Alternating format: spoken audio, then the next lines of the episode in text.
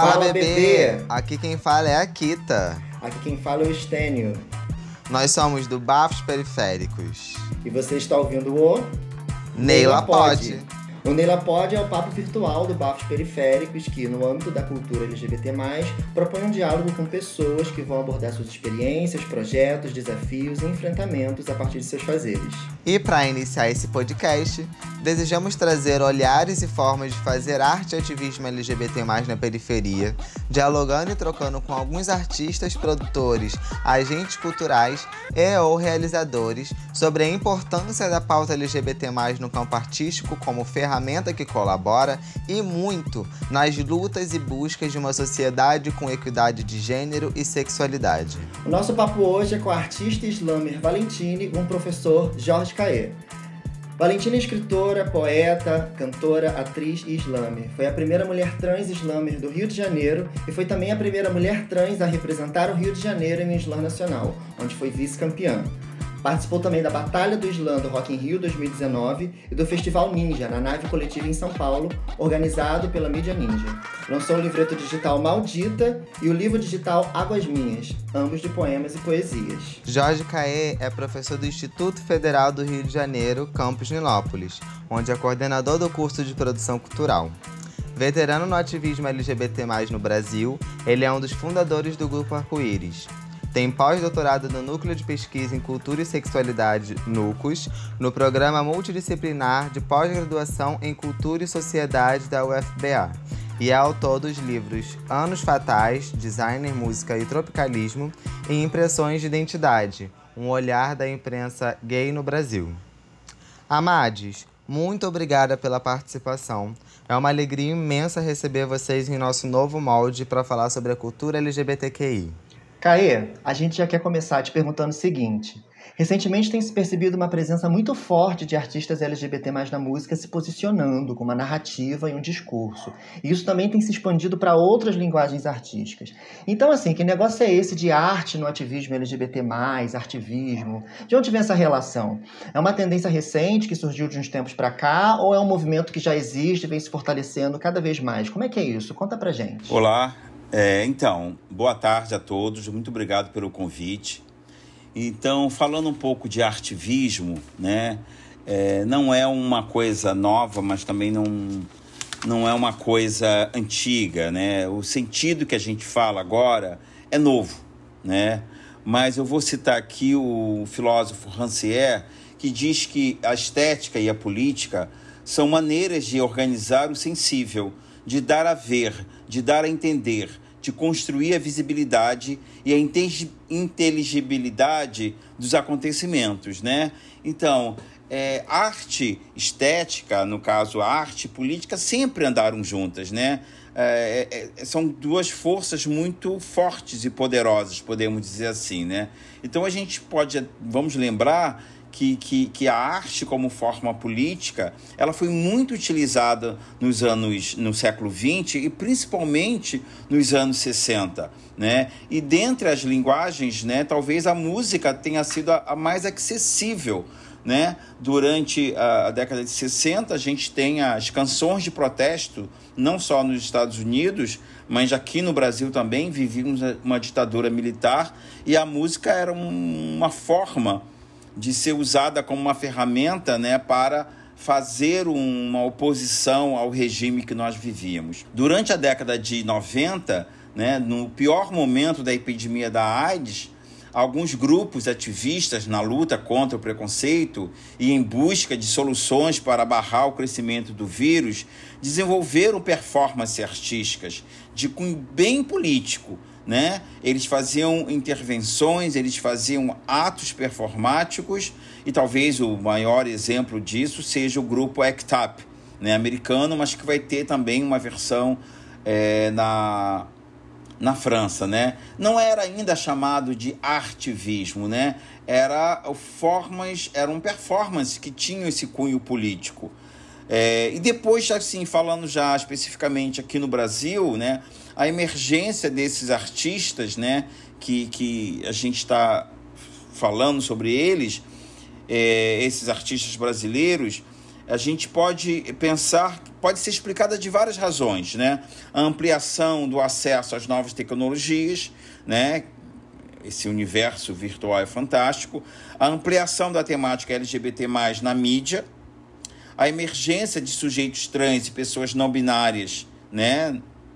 É, na sociedade. O crescimento dos estudos de gênero e sexualidade na academia. Todos esses fatores vão contribuir para que a gente tenha essa emergência é, dessa arte mais ativista. Né? Esse neologismo, artivismo, consolida-se como causa e reivindicação social e como ruptura artística. Né? Ele, fundado na dissidência e na insurgência cívica e, artis, e artística. Né? A arte tem essa dimensão transformadora. Né? E essas práticas artivistas ganharam um novo impulso nas chamadas novíssimos movimentos sociais a partir da primeira década do século XXI. Né? Então, com, eu poderia dizer que o movimento queer vai trazer, vai nos, é, vai nos trazer, né? acho que é a palavra mesmo, sujeitos até então invisibilizados. Né? Então, assim, para concluir, eu acho que é um movimento não penso como algo organizado, né? Eu penso mais algo que orgânico, né? Mas que emerge da necessidade de sujeitos até então, como eu falei, invisibilizados, que apostam na possibilidade de novos processos de subjetivação para sensibilizar e modificar as percepções que as pessoas, de um modo geral, tem sobre as dissidências sexuais e de gênero, né? É, explicar, é, eles explicam, eles falam as sexualidades e os outros gêneros para além do binarismo, né? Então, é, penso que esses artistas não abrem mão de suas singularidades, nem na vida pessoal, nem na vida artística, fazendo o que a gente chama, né, alguns chamam de artivismo. E Valentine, quando você percebeu que poderia usar sua arte para expor as suas necessidades, seus anseios e questões enquanto mulher trans? Ou isso já veio junto? Como foi esse processo e como ele se dá hoje? É, boa tarde, boa noite, bom dia. Não sei em que horário as pessoas vão estar escutando. A todos, todas e todos. É... Eu percebi que eu podia usar a arte para expor as minhas necessidades enquanto mulher trans é, através do slam, né, que é um movimento que acontece é, aqui no Brasil de uma forma bem ativista, né? É, o slam são batalhas, campeonatos de poesia falada e eu fui no slam a primeira vez no dia 20, 23 de dezembro de 2018 e lá tinham várias pessoas, né? Vários meninos e meninas da minha idade, cis, fazendo suas poesias, falando sobre seus, seus atravessamentos. E não tinha ninguém pautando algo que me representasse por completo as minhas angústias mais profundas enquanto mulher trans, porque não tinha nenhuma mulher trans falando naquele espaço. E eu acho que num, num, num impulso de, de indignação até, eu decidi que eu tinha que falar alguma coisa. E aí eu pela primeira vez ali mesmo escrevi né, uma poesia e recitei. Que eu fui num canto, escrevi uma poesia com papel e uma caneta de um menino que estava lá e recitei. É, e aí eu passei a fazer isso por entender que se eu não falasse as minhas dores, ninguém ia falar. E hoje, inclusive, mesmo sendo uma mulher trans que está na cena, eu sempre explico para as outras meninas que fazem poesia é, outras meninas trans, que elas têm que estar na cena, que elas têm que ir para o slam é, recitar, porque sim, eu falo muito sobre as dores das mulheres trans, mas eu sou uma, as minhas dores são umas e a vivência de cada uma é única, né? E é muito válida. E eu acho que é, tem que ter mais mulheres trans no slam, até porque eu não me sinto à vontade com, esse, com essa cena de ser é, a primeira, a única mulher trans slammer no Rio, no meu estado. É... Esse processo foi difícil, né? Porque eu não não estava acostumada a me abrir com as pessoas, estava no momento de muito sofrimento. E, e aí, ao mesmo tempo que foi uma cura, foi um processo de, de dor, de, de, de futucar, sabe, a minha dor, para expor para as pessoas a minha dor. E foi um processo de, de mais dor ainda, porque teve muitos enfrentamentos que eu tive durante né, esse período de começar na cena, de estar ali, de ir para os lugares. É, eu, eu, queria muito estar em todos os slams e aí eu não tinha condições financeiras, então eu tinha que pegar é, Rio Card emprestado com, com amigos meus para poder ir para os slams, para poder fazer o rolê com a poesia. Então foi um processo que, que me fez assim, é, me tornar até um pouco mais dependente de algumas pessoas e me fez, mas foi bom. Foi uma cura para mim, que me trouxe muita coisa boa me trouxe muitos bons aprendizados e me trouxe, acima de tudo, uma voz. Porque eu tinha muito medo de falar as coisas, eu tinha muito medo de enfrentar as coisas. E a poesia, o Islã, me fez é, lidar com o enfrentamento, me fez lidar com as pessoas e usar a minha voz para falar o que eu precisasse falar e o que eu achasse que tinha que ser dito. Incrível, querida, incrível. E Caê, partindo da perspectiva de que você é um veterano do movimento LGBT+, no Brasil, e muito do que a sua geração fez abriu caminhos para a nossa geração hoje, que análise você faz dessa crescente presença da arte no ativismo LGBT+, enquanto ferramenta nos últimos anos, levando ainda em consideração a visibilidade que a arte LGBT+, vem conquistando na mídia em geral? É, realmente né, é, mudou muito do, né, do, do primeiro congresso, 1980, né, que aí já estão 40 anos, quase 41 anos, até o que hoje se vê né, é, no ativismo LGBT. É, é, o que eu acho, eu já respondi um pouco antes na, na, na outra questão, foi o crescimento desses, desses vários fatores né, que, que possibilitaram é, não só o LGBT, mas mais o mais poder aparecer. Né? Eu acho que a grande, o, a, a grande contribuição que o, o movimento é, queer traz é a questão da diferença né? Você ser incluso mesmo sendo diferente, né? Que era diferente um pouco do que o, movimento LGBT ou gay e lésbico, né? Que, que pautava a questão da inclusão de uma forma mais heteronormativa. O queer vem destabilizar isso, né? Vem trazer a possibilidade de nós sermos quem somos de forma diferente e é assim que devemos ser respeitados. É, então, a arte, o fazer artístico, eu prefiro usar essa expressão, o fazer artístico, ele, ele, ele acompanha esse surgimento, essa emergência desses novos sujeitos, né?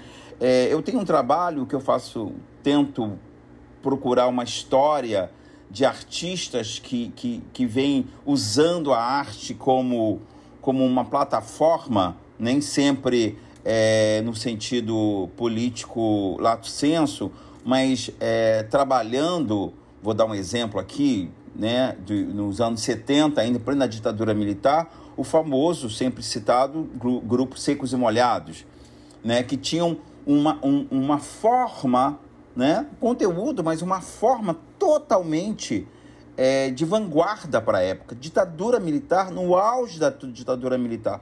Então a gente tem vários artistas que, de alguma forma, fizeram esse tipo de, de trabalho, não só na música, mas no teatro, na literatura, nas artes plásticas. É... Eu acredito, né? Isso aí eu acredito piamente que a arte é uma, um grande aliado, né? um grande aliado em toda a história, né? um grande aliado para conseguirmos ocupar novos espaços. Né? Então, se a gente tem essa possibilidade né, dessa emergência desses novos sujeitos né, que podem viver a sua vida né, e fazer da sua vida né, uma obra de arte, fazer da sua vida é, um caminho para é, o seu trabalho, daí o artivismo, e aqui no caso, é, no presente eu cito que eu sou fã, e aí vou aqui ser um fã, a Linda Quebrada, né? Que é uma artista que, que não é só a vida dela, a vida e a arte se misturam. E aí a gente tem, né? Eu, eu fiz um trabalho no, no, no meu pós-doutorado e eu levantei uns mais de 20, né? Artistas de diferentes áreas, mais de 20, 25, 26, não me lembro agora, é, que, que trabalham, né? Nessa, com esse nome, alguns não usam esse nome, né? Eu acho que é, essas coisas de nome é complicado, né? Enquadrar as pessoas, mas que fazem é, esse, o que a gente chama, estamos chamando aqui de artivismo. Então, é, eu acho que são vários fatores é, que, que, que, que ajudaram e nos ajudam a chegar aonde nós chegamos, né? Até a LIM, até a JUP, até as Bahia e tantos outros, né? A, que eu acabei de conhecer agora, a Valentine. Então, é, eu acho que é aí. A gente está aqui para bater palmas. Incrível sua colocação, Caê. Muito obrigada. Valentine, eu, no momento de performer, porque não basta fazer tudo que já faço, tenho meu toque de artista. Sempre coloquei muito da minha trajetória enquanto travesti e periférica da Baixada Fluminense em minhas apresentações. Como é para você ser a periferia e ultrapassar as barreiras das classes econômicas e territoriais para acreditar em si e na sua arte? Olha, essa é uma pergunta realmente muito boa, viu? Eu adorei, inclusive. É... Eu, eu comecei na arte, eu comecei na poesia, na cena do slam em 2019, né? Que foi quando eu comecei de fato. É... Primeiro desacreditando muito no meu trabalho, desacreditando muito na minha arte. É, as pessoas falavam muito para mim assim, às vezes, ah, adoro tua poesia, acho você ótima, talentosa. E eu falava, nossa, se você acha? E eu ficava extremamente grata que a pessoa achava, porque eu achava uma porcaria tudo que eu fizesse. Então eu não acreditava na minha arte, tinha uma autoestima muito baixa, porque exatamente por estar nesses recortes sociais, né, mulher, negra, trans, periférica, da Baixada Fluminense, é que a gente né, sabe quanto a nossa autoestima é colocada para baixo, quanto a estrutura coloca a nossa, nossa autoestima para baixo e que a gente acha que a gente não tem a menor possibilidade de ser alguma coisa. E aí, é, eu lembro quando eu ganhei meu primeiro slam. Eu achei um máximo, assim, que tipo, eu tinha começado a fazer slam, tinha, tinha, é, era o meu segundo slam, era o segundo slam que eu tava de fato competindo. E aí eu ganhei, e aí eu lembro que eu tava com a Agnes e eu falei, ai amiga, mas será que eu fui boa para isso tudo? Porque eu ainda comecei, sabe quando você entra numa espiras de você mesmo e dizer, ah, mas será que as pessoas não votaram por isso ou aquilo outro? E sabe, porque né, o, o slam é formado por jurados do público. E aí foi quando a Agnes falou assim, amiga, tem gente que tá no slam um tempão fazendo isso e tal. Ela aí também nem tem a ver com isso, amiga. Tem a ver com quantas pessoas ficaram impactadas com sua poesia, com quanto você, pô, impressionou as pessoas, as pessoas aplaudiam, sabe? Gritaram muito por você. E mesmo se você não tivesse ganho, é isso. Muitas das poetas, das grandes poetas que a gente conhece, é, que vêm da cena do João também, não são, assim, as maiores vencedoras de slam que nós temos, né? Uma... Quem me falou muito isso uma vez também foi a própria Dalfarra, que é uma grande inspiração para mim. E a Dalfarra fala, amiga eu nunca ganhei, eu nunca fui é, campeã nacional, nunca fui nada disso. E eu viajo o Brasil, né, com o slam, eu viajo o Brasil fazendo o que a gente faz. E daí, desde então, eu comecei a acreditar mais na minha potência como artista, comecei a acreditar muito mais na minha arte, em mim mesma. E foram quando foram surgindo alguns convites e eu fui vendo pessoas que eu admirava, dizendo para mim, olha, isso que você faz é incrível, é maravilhoso. Foi quando eu comecei a ter autoestima com a minha arte. Depois de um tempo, depois que eu passei por muitas loucuras, né, e aí comecei a acessar esses espaços como Rock in Rio, que é um espaço mais elitizado e que era um lugar que, por mais que eu tivesse vontade de ir, eu nunca tinha ido na minha vida, e era o Rock in Rio, é, eu percebi muitas coisas assim, né, que o corpo, nossos corpos é, no espaço da elite é, é, muito diferente. Então já foi um outro baque, porque no slam era uma coisa, eu tava ali com a periferia, no slam na favela. Então, assim, é, tem slam que é na favela, tem slam né, que são em áreas suburbanas, periféricas. A maior, galera, a maior parte da galera que frequenta, dos poetas de slam, são periféricos. E aí, quando você chega nesses espaços, que essa galera né, é, elitista, burguesa, é, usa ali a arte periférica e vai, enfim, usar aquele corpo para aquele corpo ser visto, observado e falar sobre aquela arte, aplaudir, decidir se foi boa, se não foi. É, é que isso mexe muito com a nossa autoestima, mas aí uma mulher preta e algumas pessoas brancas que eu conheci me disseram isso ao longo da vida. Algumas pessoas brancas conscientizadas. Que as pessoas brancas não abaixam o nariz. As pessoas elitizadas, elas não abaixam o nariz. Você pode tentar tombar elas, mas elas não se deixam ser tombadas. E que a gente tinha que aprender a não se deixar ser tombada também. E aí foi quando eu construí essa autoestima de sim, eu sou incrível, eu sou talentosa, eu sou maravilhosa pra caralho, eu sou muito babadeira e eu mereço estar onde estou e mereço muito mais, mereço muito mais mesmo.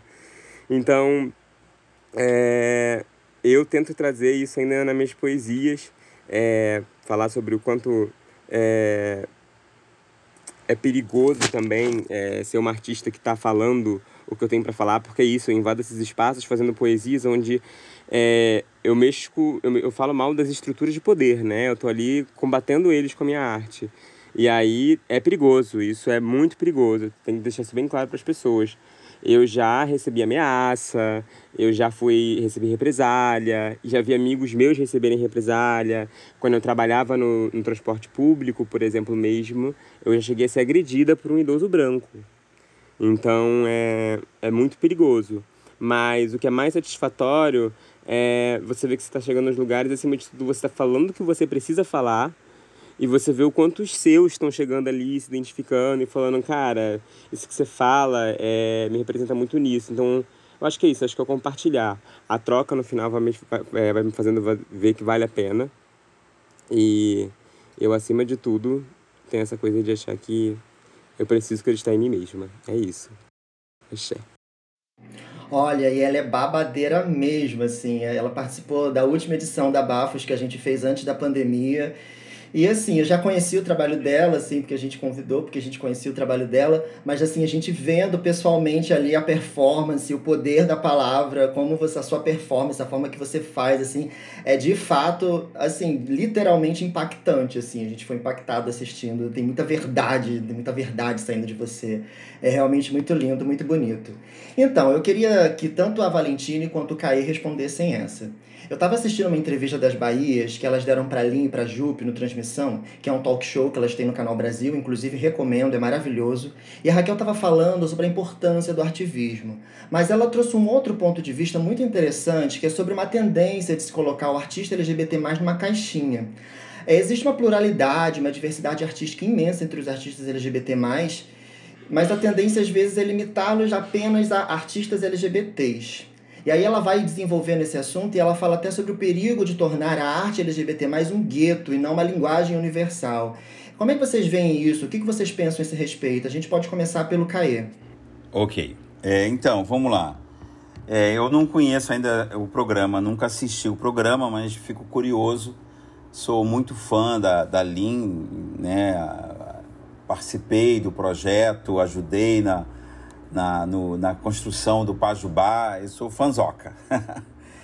e eu acho que a Raquel tem razão, né? Ela tem razão, é, por um lado, mas ao mesmo tempo, é, eu acho que o número né, de artistas que surgiram né, nessa, nessa MPB trans, nessa MPB dissidente, foram muitos, né? E eu me lembro que nos anos 80, que vocês nem eram nascidos, quando a gente teve a explosão do rock brasileiro, a gente teve um boom de, de roqueiros, de grupos de rock. Alguns ficaram, né? E ficaram não mais como grupo de rock, se firmaram como artistas da, da música popular brasileira, né? É, e eu agora acredito que é, é o que vai acontecer, que naturalmente vai acontecer, né? É, eu acho importante a gente ter esse boom, várias pessoas aparecendo, não só na música, mas também a gente tem na, nas artes plásticas, né? nas artes visuais, a gente tem vários artistas também trans, não binários, né? que também estão fazendo trabalhos incríveis. E, e como as visuais é, é, não é tão, não chega tanto a, a, a, grande plateia, ao grande povo, como a música, né? a linguagem musical é muito mais acessível, é, a gente fica falando mais da música. É, mas pode ser que a arte se torne um gueto, mas eu acho que talvez isso vai muito do, do, do próprio artista, como que ele vai ligar, vai levar a sua arte, entendeu? E, e, não uma linguagem universal. Também eu acho que não deve ser uma linguagem, eu acho que tem ter várias linguagens, né? Várias linguagens, né? Num, num, é, isso aí muito, vai muito particular de, de cada artista. Eu acho que a gente tem a, a linha, a gente tem a, a, a, as Bahias, né? A gente tem Johnny Hooker, que, que já construíram um, um nome, né? já tem um nome mais é, estabelecido. É, a gente sempre fala dessas pessoas porque a gente está ligando eles ao artivismo. Mas também a gente tem a Pablo, né? A gente não pode também é, segregar, né? É, é, existe também um entretenimento que, que, que, que, que Pablo faz. É, tem outras figuras que também estão trabalhando, uma mais mais nesse sentido de um artivismo, outra mais no sentido do entretenimento, mas todas são muito importantes, né? Então a gente tem que pensar na Lin, é, é, na Glória Groover, né? E, esse cenário, né, que está acontecendo. Eu, eu é, tentando responder, é, não, não dá para limitá-los, né?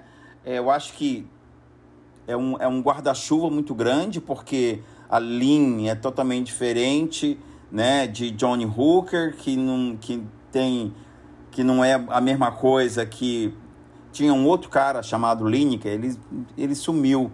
Não sei se vocês ouviram falar, que era um cara branco, né? Também foi um artista que teve um, uma performance. Tem, tem o rap de São Paulo, o Rico da Laçã, que também é muito importante. Então a gente tem vários caminhos nessa, nesse cenário maravilhoso né, da música popular brasileira que esses artistas é, trouxeram, né?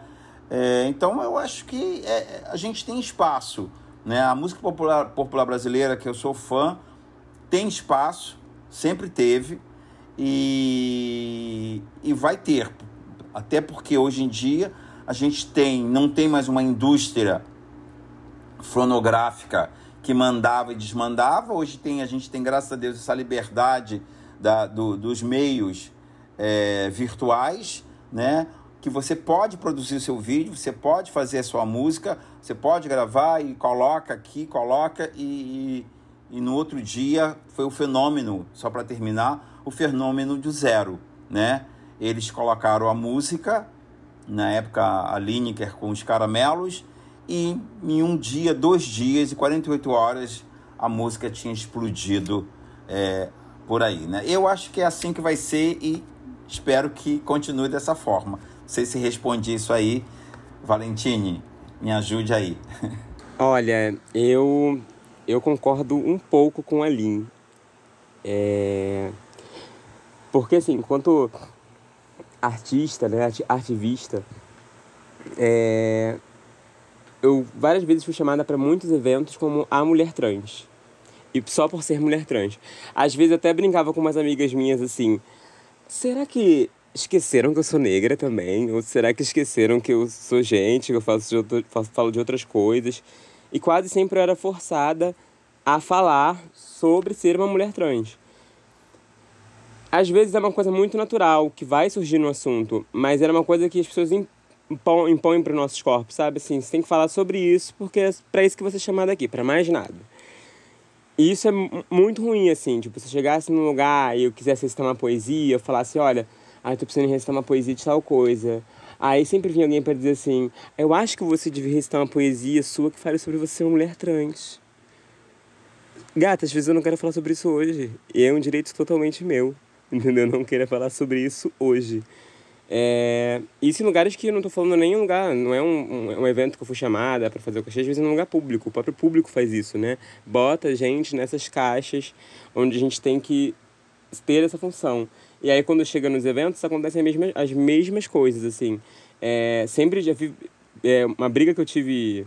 Briga não, né? Uma fala que eu tive uma vez na, na, no, na, na, na mídia ninja, no Festival Ninja, foi quando eu falei, falei pro pessoal que o movimento negro era transfóbico. E aí houve um leve burburinho ali, e aí eu falei, expliquei tudo que eu tinha para explicar. Inclusive eu falei assim, olha, vocês não pautam os nossos corpos. Quando querem pautar, pautam como se fosse uma coisa separada. Vocês já fui em umas oito mesas sobre a solidão da mulher preta. Só tinha mulher cis falando. Mulher preta trans não sofre solidão. Aí a mulher preta trans ela tem que falar só sobre a solidão da mulher preta trans com no meio de mulheres trans, ou quando é um dia da mulher trans. E aí isso é um problema. Porque, olha, é, eu quero falar sobre a solidão da mulher preta porque eu sou mulher preta. Entende? Eu quero falar, e aí eu quero falar da minha perspectiva enquanto uma mulher preta trans, sim, mas enquanto mulher preta, principalmente.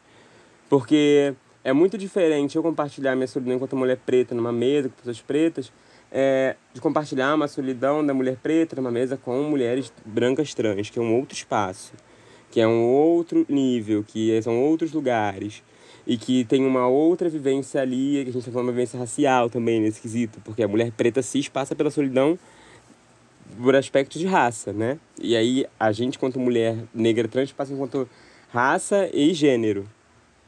Então é muito difícil, assim. Eu, eu já fui chamada para vários eventos com uma mulher trans, na intenção de compor uma mesa com pessoas trans.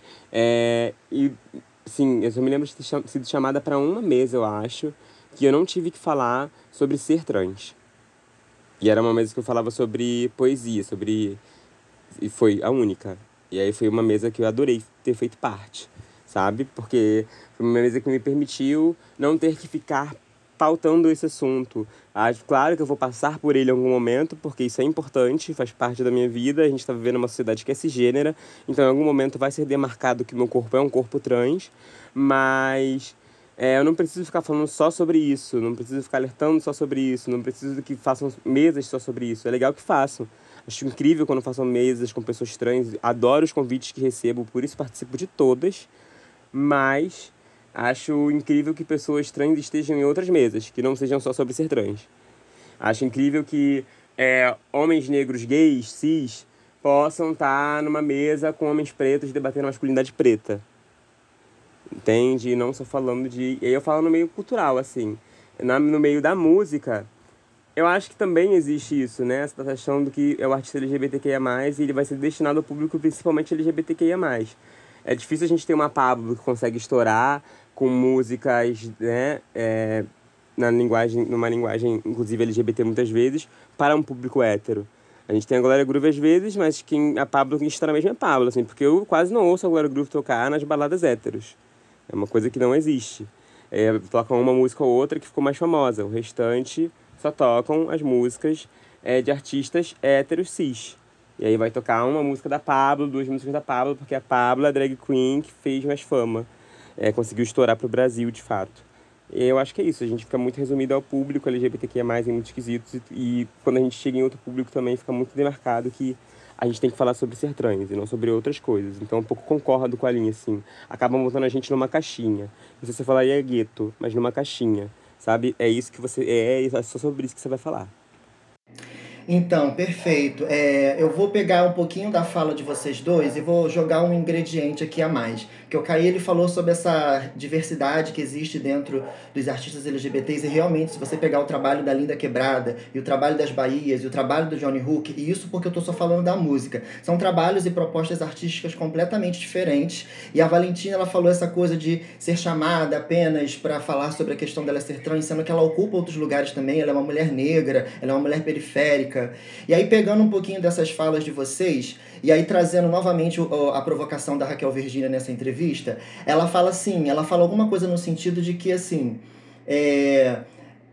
por que que ela, ela usa um exemplo seguinte, por que que, por exemplo, o Tom Jobim pode escrever sobre o mar, sobre o sol, sobre uma infinidade de coisas maravilhosas que existem na vida, e ela só pode cantar sobre mulher trans. Por que, que ela também não pode falar sobre o mar, falar sobre a poesia? E aí, às vezes, é colocar é, na caixinha assim, nesse sentido. Ela também deu um outro exemplo que acontece muito, e ela disse que ela já ouviu isso, de que, por exemplo, um line-up de festival. E aí, ah, vamos convidar a Linda Quebrada e a Raquel Virginia e as Bahias. Ah, não, já tem uma trans.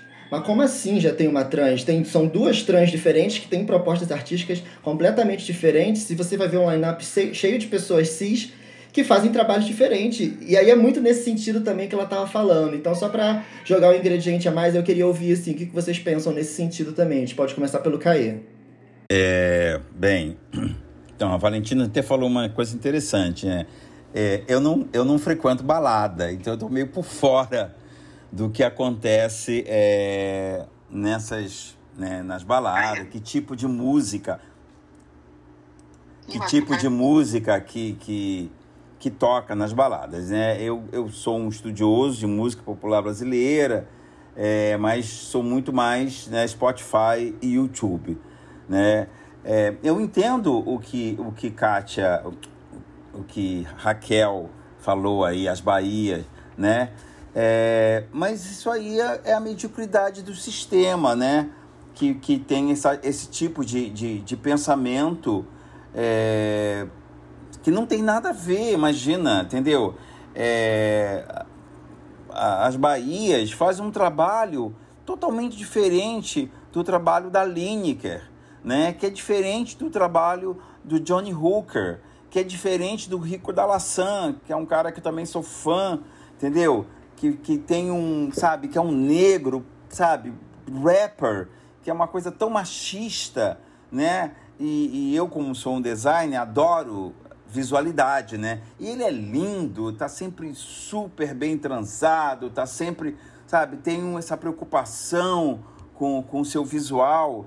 É, mas isso eu entendo, completamente a, a, as Bahias, mas isso é um trabalho que elas vão ter que lutar, brigar por isso, né? Quer dizer, continuando fazendo bom trabalho, né? É, e brigando por essas, essas é, entrando nessas frechas para conseguir o seu espaço, porque a sociedade ainda é muito preconceituosa, muito heteronormativa, né? A, a, a Valentine falou de um caso e aí sempre, né, essas situações mexem com as nossas feridas, né? E eu quando jovem, muito jovem, morando no subúrbio do Rio de Janeiro, eu fui apedrejado, né, por ser, né, na época eu tinha um cabelo afro, eu tinha um cabelo, né, hoje é bicha tá careca, eu tinha um cabelo afro grande, né, então gostava de, de, de me vestir né? E obviamente, né, era era era visível, devia ser visivelmente bicha para eles. E eu fui apredejado com alguns amigos, isso no Encantado. Não sei se vocês conhecem isso. Então, de lá para cá mudou, mudou. Tivemos ganhos, muitos ganhos, mas ainda temos uma sociedade preconceituosa e uma sociedade ainda heteronormativa, né? Eu, eu falo que o, o movimento gay lésbico que eu participei que foi muito importante, mas cometemos muitos erros. Cometemos muitos erros, né? É, um dos erros foi que a gente era machista, né? A gente queria ser aceito pela essa sociedade heteronormativa, então a gente tentava copiar, né? É, nesse modelo heteronormativo. Eu me lembro que durante o tempo que eu fui um ativista frequente é, no dia a dia, dia a dia do, do arco-íris, eu acho que eu conto nos dedos de uma mão o número que nós tivemos travestis lá, né? E aí hoje em dia olhando para trás, eu acho que elas não se sentiam bem, né? Um bando de homem, né? É, cis, entendeu? Aquelas bichas todas, né?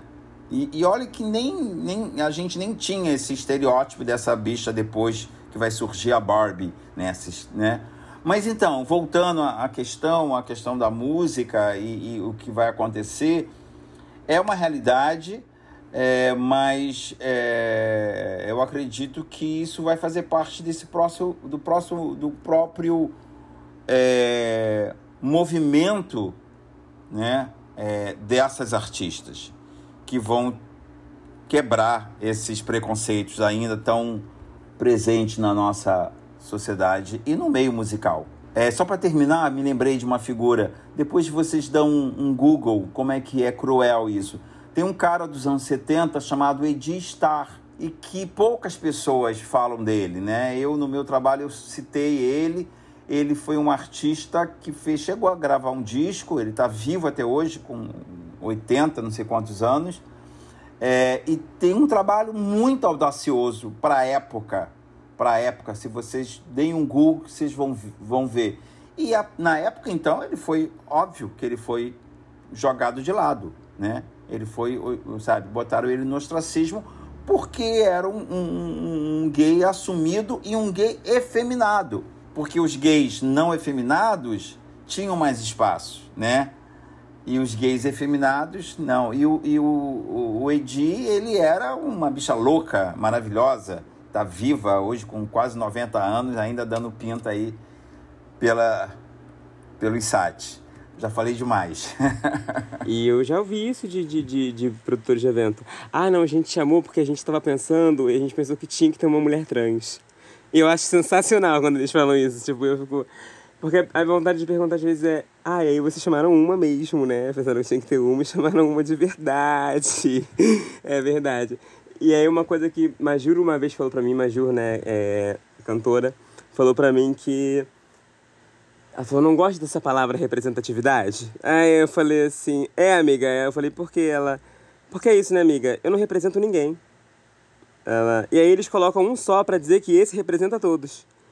Mas tem vários deles se representando ali. Aí eu falei assim, pois é, assim, realmente concordo com você. E isso é uma coisa que eu concordo muito, assim. A palavra representatividade, às vezes, ela se torna ruim da forma como é fluida hoje, porque Parece que é isso. Não, a gente precisa ter representatividade de mulheres trans, vamos chamar a Valentine. E aí pronto, tem uma. E tá, tudo, tá ótimo. E a Valentine vai representar ali todas as mulheres trans que, naquele quadro, entendeu? E é, e é muito ruim. E aí, se é, um, se é um, um, sei lá, uma série, um elenco, uma, um elenco de televisão, por exemplo, um elenco de uma novela, tá, aí tem uma gata trans representando a vivência de todas as outras e 500 personagens cis representando as vivências do cis. De formas diferentes. Isso aí é, é realmente de. Assim. Bizarro. Isso acontece realmente. Eu acho que eu concordo. Por isso que eu concordo, assim. Eles botam a gente em caixinhas. O que, que a gente vai fazer, é isso que a gente faz. Quando eu chego no slam, quando eu chego num lugar se eu falo com recitar coisas, as pessoas sempre falam para mim, como eu disse, né? Acho que você deveria recitar uma, uma poesia sobre ser mulher trans. Eles assim, gata, hoje eu não tô afim, hoje não foi o dia, hoje não, não surgiu para mim. Mas é isso, eu penso desse jeito. Maravilhoso, gente. Estamos chegando ao fim, pessoas. A gente queria mais uma vez agradecer profundamente a participação de vocês. Foi incrível isso aqui, todas as falas, tudo que a gente ouviu aqui foi maravilhoso. Eu amei. Muito obrigado mesmo. Também quero agradecer a participação de vocês. Pra gente é sempre uma honra estar perto, dialogando com quem vem sempre sendo parceiro da nossa trajetória. É... E aí falando aqui um pouco de Kita, do que ouviu, muito do que Caê falou, muito do que Valentine falou.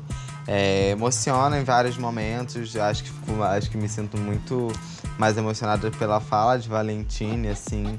Então, quero mesmo, assim, agradecer, porque eu falo muito de que a Bafos, ela não é eu só, e o Estênio só, e os nossos produtores, que é a Karina e o João só também são vocês que estão com a gente, caminhando com a gente aqui até hoje, sabe?